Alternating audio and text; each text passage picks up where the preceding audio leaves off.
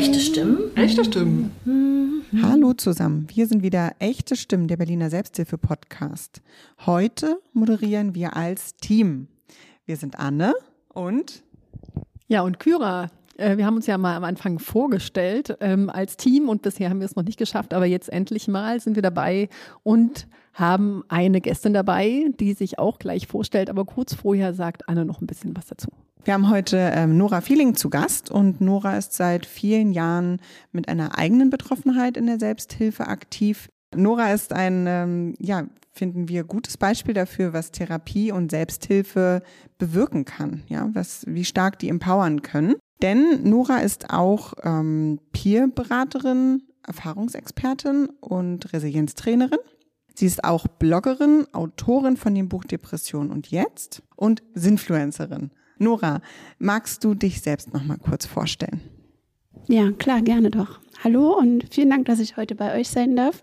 Genau, du hast ja schon einiges gesagt. Ich bin Nora Feeling, 38 Jahre alt und ich habe seit meiner Kindheit selbst Erfahrungen mit depressiven Zügen, Angstzuständen, selbstverletzenden Verhalten, lebensmüden Gedanken.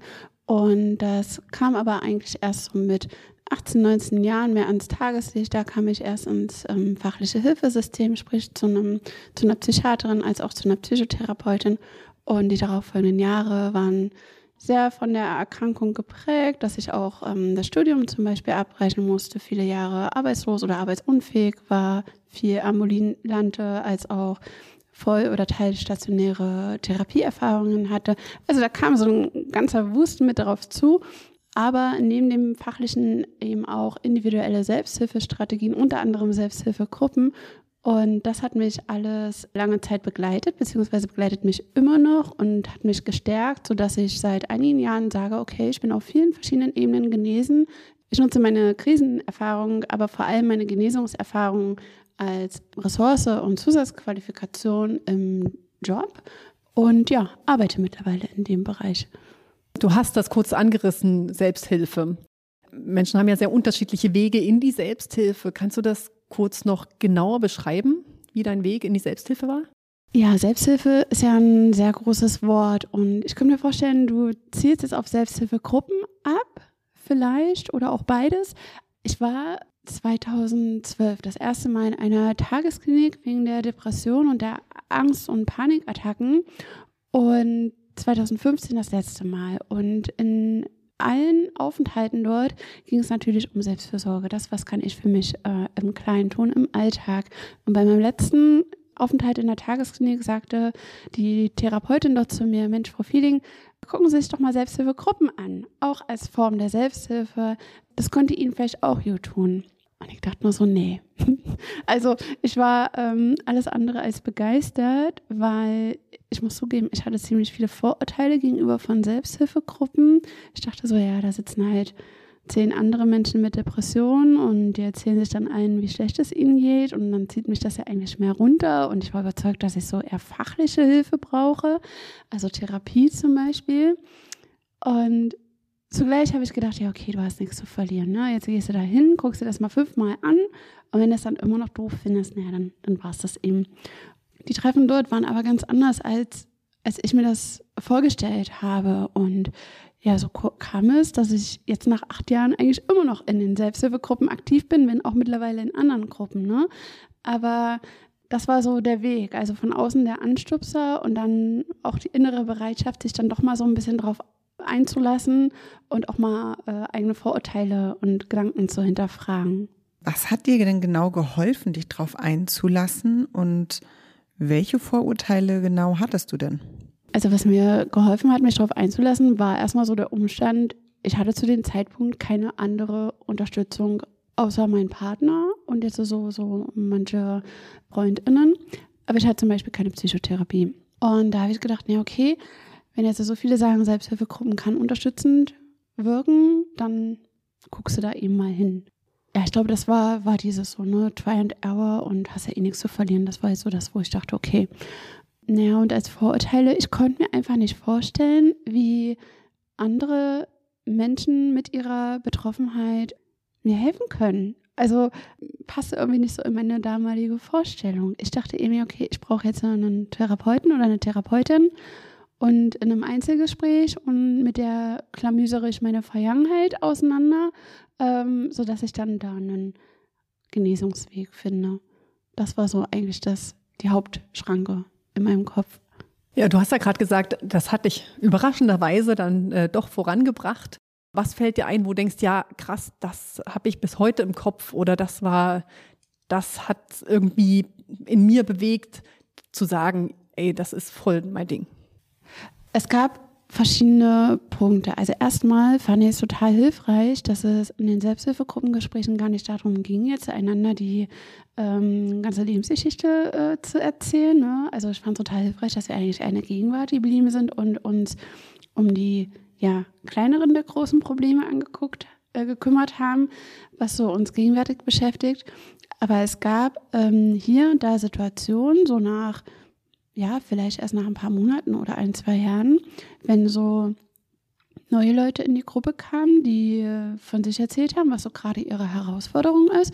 Und ich dann dachte so, boah, das Problem hat es auch mal. Ah, krass, hast du jetzt gar nicht mehr. Hat sich ja doch irgendwie was verändert, ne? Also das fand ich dann so toll, dass man oder dass ich in der Gruppe auch hier und da einen Spiegel hatte, der mir gezeigt hat, was sich eigentlich in mir und in meinem Leben doch schon verändert hat auch wenn ich das mir in meinem Alltag gar nicht so bewusst wahrgenommen habe, wenn ich sehr oft dachte, so, boah, es geht einfach nicht weiter, jetzt bist du schon wieder in der Psychotherapie oder jetzt hast du doch nochmal eine Krise gehabt, es geht irgendwie ja nicht vorwärts, vorwärts und irgendwie jetzt doch vorwärts. Und was ich auch hilfreich fand, zu erkennen, dass ich mit meinen Erfahrungen andere Menschen unterstützen konnte. Also mein Selbstwertgefühl war damals ziemlich im Keller, weil es ging ja sämtliche Sachen schief, also Studium, Beruf, überhaupt, habe ja irgendwie nichts auf die Reihe gekriegt und dachte, ich bin total nutz- und wertlos. Und dann gab es aber in den Gruppengesprächen hier und da eben doch Momente, wo jemand aus der Gruppe sagte so, ah ja, das äh, Noah, das, was du da gesagt hast, das äh, fand ich jetzt interessant, hat mir irgendwie weitergebracht oder du weißt da irgendwas, weiß ich nicht, an wen man sich wenden kann oder was man eben machen kann, wie man einen Therapieplatz findet, irgendwie so eine Sachen halt, ne?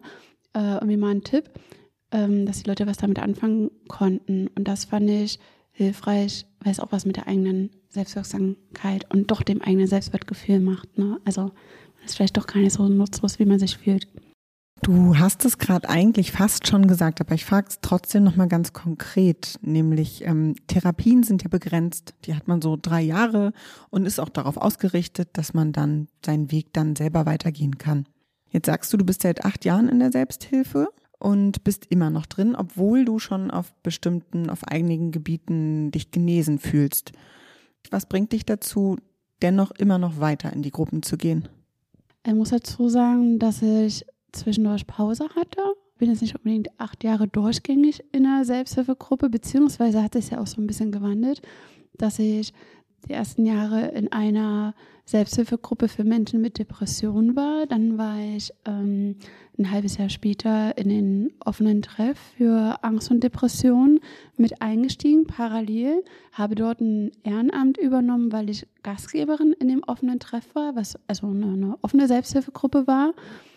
Bin dann ähm, auch beruflich mit der Selbsthilfe in Verbindung gekommen, weil ich zwei Jahre als Peerberaterin in der Selbsthilfe-Kontaktstelle in Pankow gearbeitet habe. Zwischendurch habe ich für mich gemerkt, so okay, mit der Depression kommst du eigentlich gerade ziemlich gut klar. In der Gruppe für Menschen mit Depression bist du irgendwie nicht mehr so ganz richtig. Da bin ich dann raus.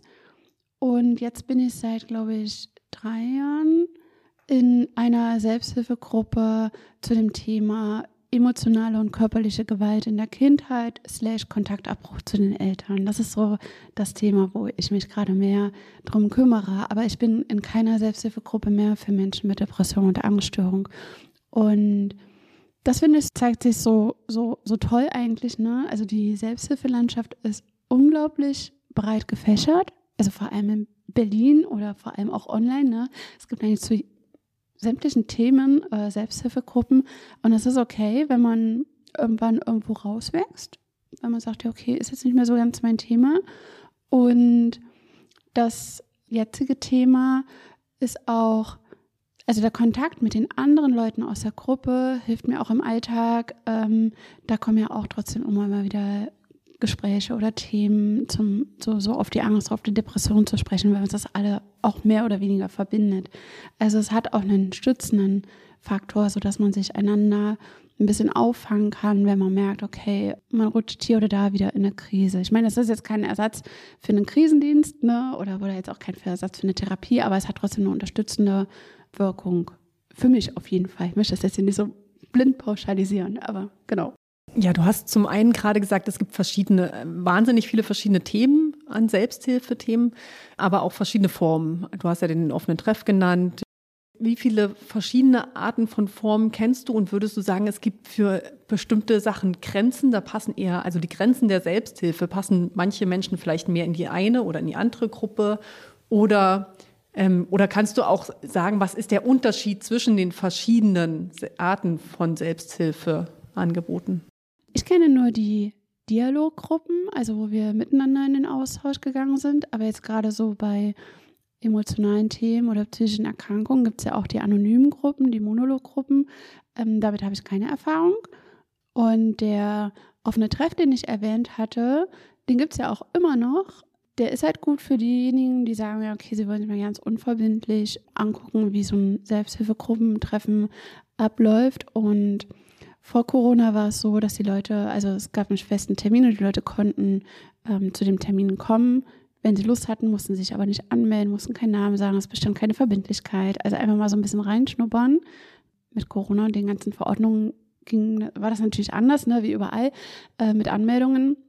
Aber die festen Gruppen, also auch meine meine jetzige Gruppe mit dem, mit dem Kontaktabbruch ist halt eher so, wir haben auch einen festen Termin und wir haben ähm, nur zu einem bestimmten Zeitpunkt sind wir offen für neue. Das geht auch eher mit Anmeldung. Und wir führen auch zum Beispiel Vorgespräche, um ein bisschen zu gucken, okay, ist das was für die Menschen? Ähm, wir hatten auch schon welche.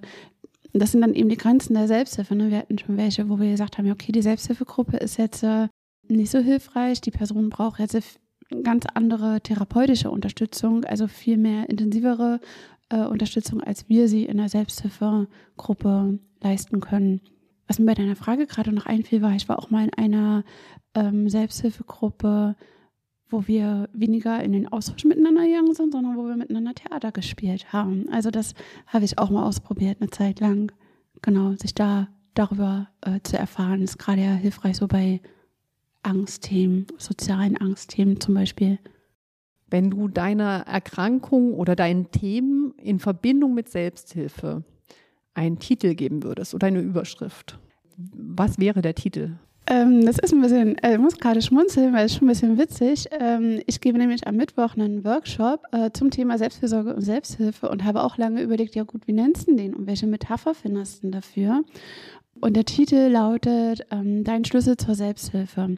Also erstmal hat der Schlüssel für mich äh, vom Symbol her eine starke Kraft, weil ich es in der Hand habe, welche Türen möchte ich öffnen, welche, wie weit möchte ich mich öffnen in Gesprächen und wo möchte ich das noch verschlossen halten. Also ich darf auch Grenzen haben und die Tür zulassen, wenn ich das möchte.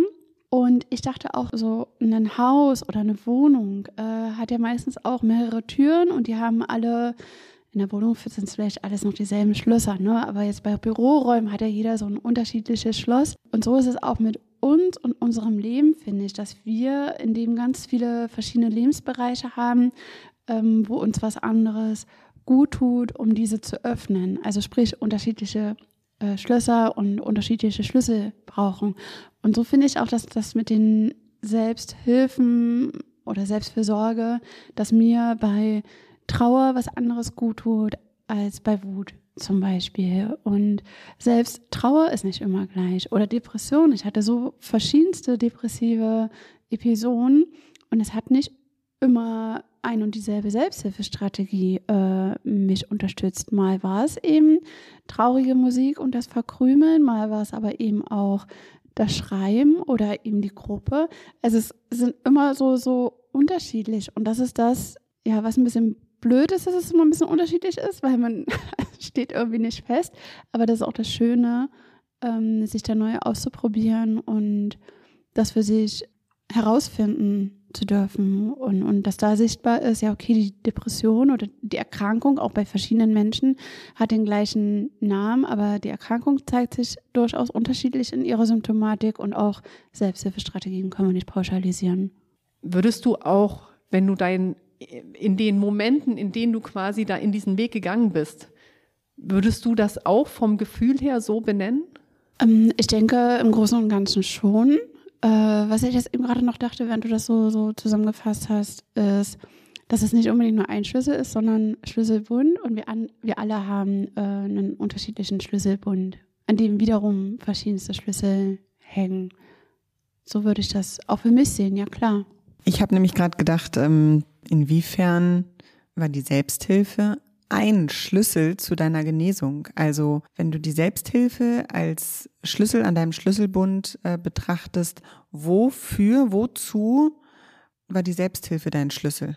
Welche Tür hat dir die Selbsthilfe geöffnet? Ach, da gibt es eigentlich auch eine äh, ne, ne Reihe. Für mich war die Gruppe damals, als ich Anfang 2015 ähm, das erste Mal in die Selbsthilfegruppe ging, ähm, war das ein fester Termin in der Woche, den ich auf jeden Fall hatte. Also zu der Zeit hatte ich keine Arbeit, beziehungsweise war ich arbeitsunfähig, war halt viel zu Hause und hatte als Gesprächspartner meine Haustiere und meinen Partner. Naja, und manche Freundinnen, mit denen ich mal telefoniert habe oder so. Aber ansonsten war das ziemlich eingeschränkt. Und das Treffen der Selbsthilfegruppe war immerhin ein Termin, wo ich gesagt habe, okay, du gehst jetzt raus.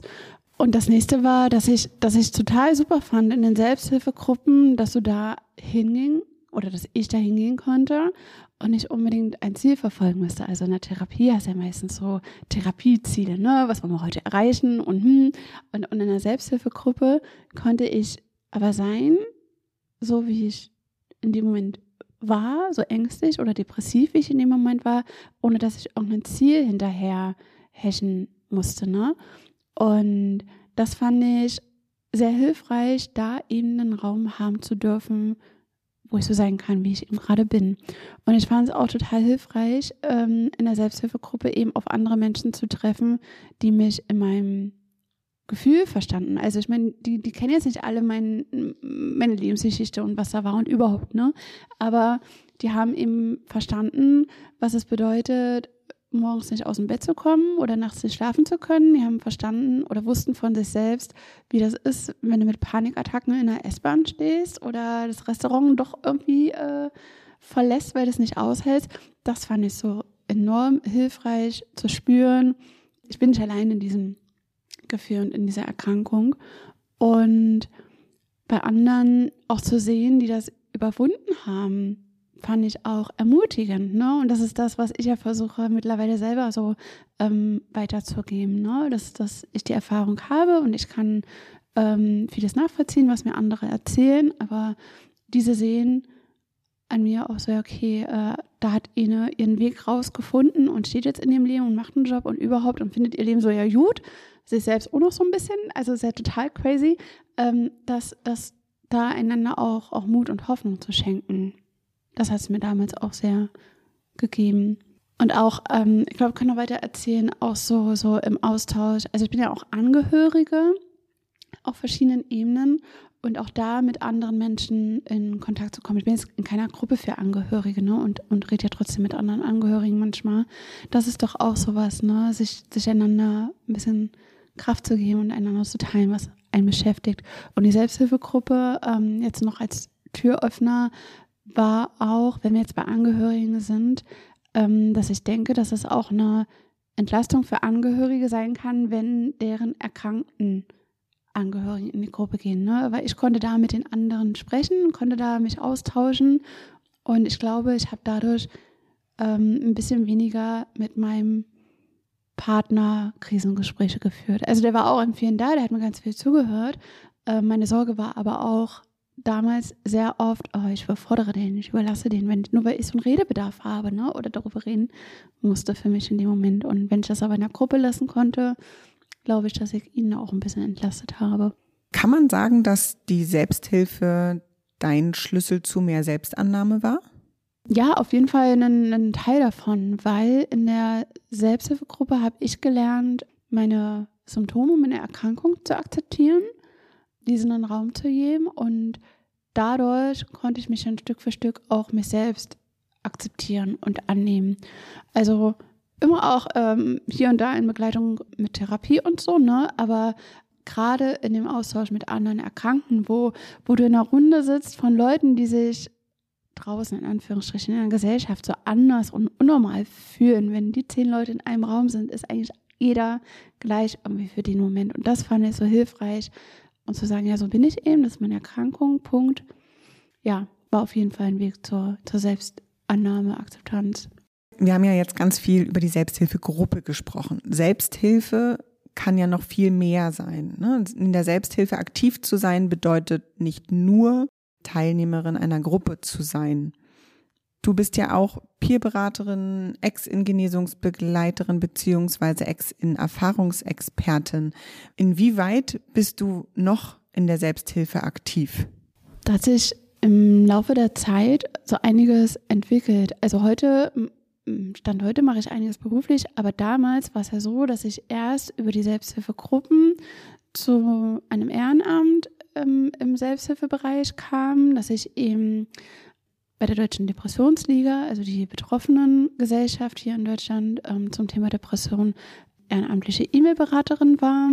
Und dann bin ich über die Selbsthilfegruppe oder den offenen Treff eben auch immer mehr so in, in die Selbsthilfelandschaft von Berlin reingerutscht, sage ich mal, ähm, sodass ich eben als sogenannte Erfahrungsexpertin bei, bei Workshops mit dabei war, die, die du oder ähm, die anderen Mitarbeiterinnen davor an, an den Hochschulen zum Beispiel gegeben haben, vor, vor angehenden MultiplikatorInnen im sozialen Bereich, dass man da eben erzählt hat, ähm, ja, so ein bisschen fachlichen Input über Selbsthilfegruppen oder vielleicht auch über Erkrankungen, aber eben dann eigene Erfahrungen geteilt hat. Und es gab damals, so wie auch heute, aber ich war damals mit dabei, ja eben auch verschiedene Selbsthilfemärkte oder eben allgemeine Veranstaltungen, wo, wo ich mit dabei war und von meinen Erfahrungen berichtet habe, genau. Und das mittlerweile hat sich so ein bisschen geändert, dass, dass vieles ähm, von einem damaligen Ehrenamt oder Hobby, wenn ich jetzt das Schreiben, das Blogschreiben mit dazu nehme, zu einem Beruf entwickelt hat. Ne? Also du hast ja schon erzählt gehabt, so ich habe diverse berufliche Fortbildungen absolviert und arbeite eben mittlerweile als sogenannte Erfahrungsexpertin oder eben Resilienztrainerin. Ich gebe Workshops, halte Vorträge, schreibe an meinem zweiten Buch, mache hier und da äh, so, so meine Sachen äh, und bin da eigentlich in einer Doppelfunktion. Also einmal als, als Erfahrungsexpertin, aber eben auch mittlerweile in verschiedenen Themen als fachliche Expertin. Jetzt aus deiner Perspektive nach äh, langjährigen Erfahrungen in den verschiedenen Gruppen und auch mit dir selber, was würdest du der Selbsthilfelandschaft oder auch ähm, den Selbsthilfeaktiven, seien sie nur für sich selber in Selbsthilfestrategien unterwegs oder mit anderen Menschen. Was würdest du gerne noch da reingeben von dir? Ähm, ich zitiere da gerne meinen Psychiater, der hat mir so anfangs immer sehr häufig gesagt, so Mensch, Frau Feeling, hören Sie mal mehr auf Ihr Bauchgefühl, probieren Sie sich hier und da mal aus. Das war für mich anfangs auch sehr schwierig, weil ich nicht die beste Verbindung zu meinem Bauchgefühl hatte. Und dennoch gebe ich das gerne anderen weiter. Also es hagelt ja oftmals sehr allgemeine Tipps, so Familie, geh mal raus unter Leute und mach dies und, und jenes. Aber wenn du dich innerlich dagegen sträubst, dann hilft dir das auch nicht. Und wir dürfen auf uns hören und uns individuell ausprobieren. Und ich selbst verkrümle mich auch mal in einer depressiven Krise. Ja, mach die Schotten dicht und will überhaupt keinen sehen. Und, und wenn ich das ehrlich reflektiere und mir das hilft, dann ist das gut. Und das, das gilt ja auch für andere. Was die Selbsthilfegruppen betrifft, wünschte ich mir und deswegen würde ich das heute auch gerne an andere weitergeben. Ich wünsche mich jetzt früher ausprobiert, ähm, weil ich glaube, es hätte mir schon früher auch als Jugendliche oder Anfang 20-Jährige schon viel gegeben. Und deswegen würde ich das gerne weitergeben an andere, so in die Gruppen mal reinzuschnuppern, zu gucken, was sind da für Leute und was passiert da. Und wenn die Gruppe irgendwie doch nicht so nicht so toll ist, wie man es eben dachte. Nee, ich meine, man kann ja auch andere Gruppen ausprobieren. Das ist ein bisschen ähnlich wie beim Therapiegespräch. Ne? Die Chemie muss stimmen und bei manchen funkt und bei manchen eben nicht und alles ist okay. Aber das Ausprobieren finde ich wichtig, selber aktiv zu werden und nicht darauf warten, dass irgendwas weggeht, die Erkrankung. Also klar, wir wollen, dass die Erkrankung weggeht. Das ist das eine, aber eben auch gucken, okay, was kann ich trotzdem auch auf der anderen Seite tun, um mehr dazu zu lernen, mit der Erkrankung umzugehen, bis sie dann vielleicht mal weg ist. Ja, vielen Dank, Nora, dass du bei uns warst. Jetzt haben wir endlich mal geschafft, eine Dreier-Folge zu machen. Anne und ich haben gemeinsam moderiert. Ich hoffe, es hat dir auch Spaß gemacht. Super, vielen Dank euch beiden. Echte Stimmen? Echte Stimmen.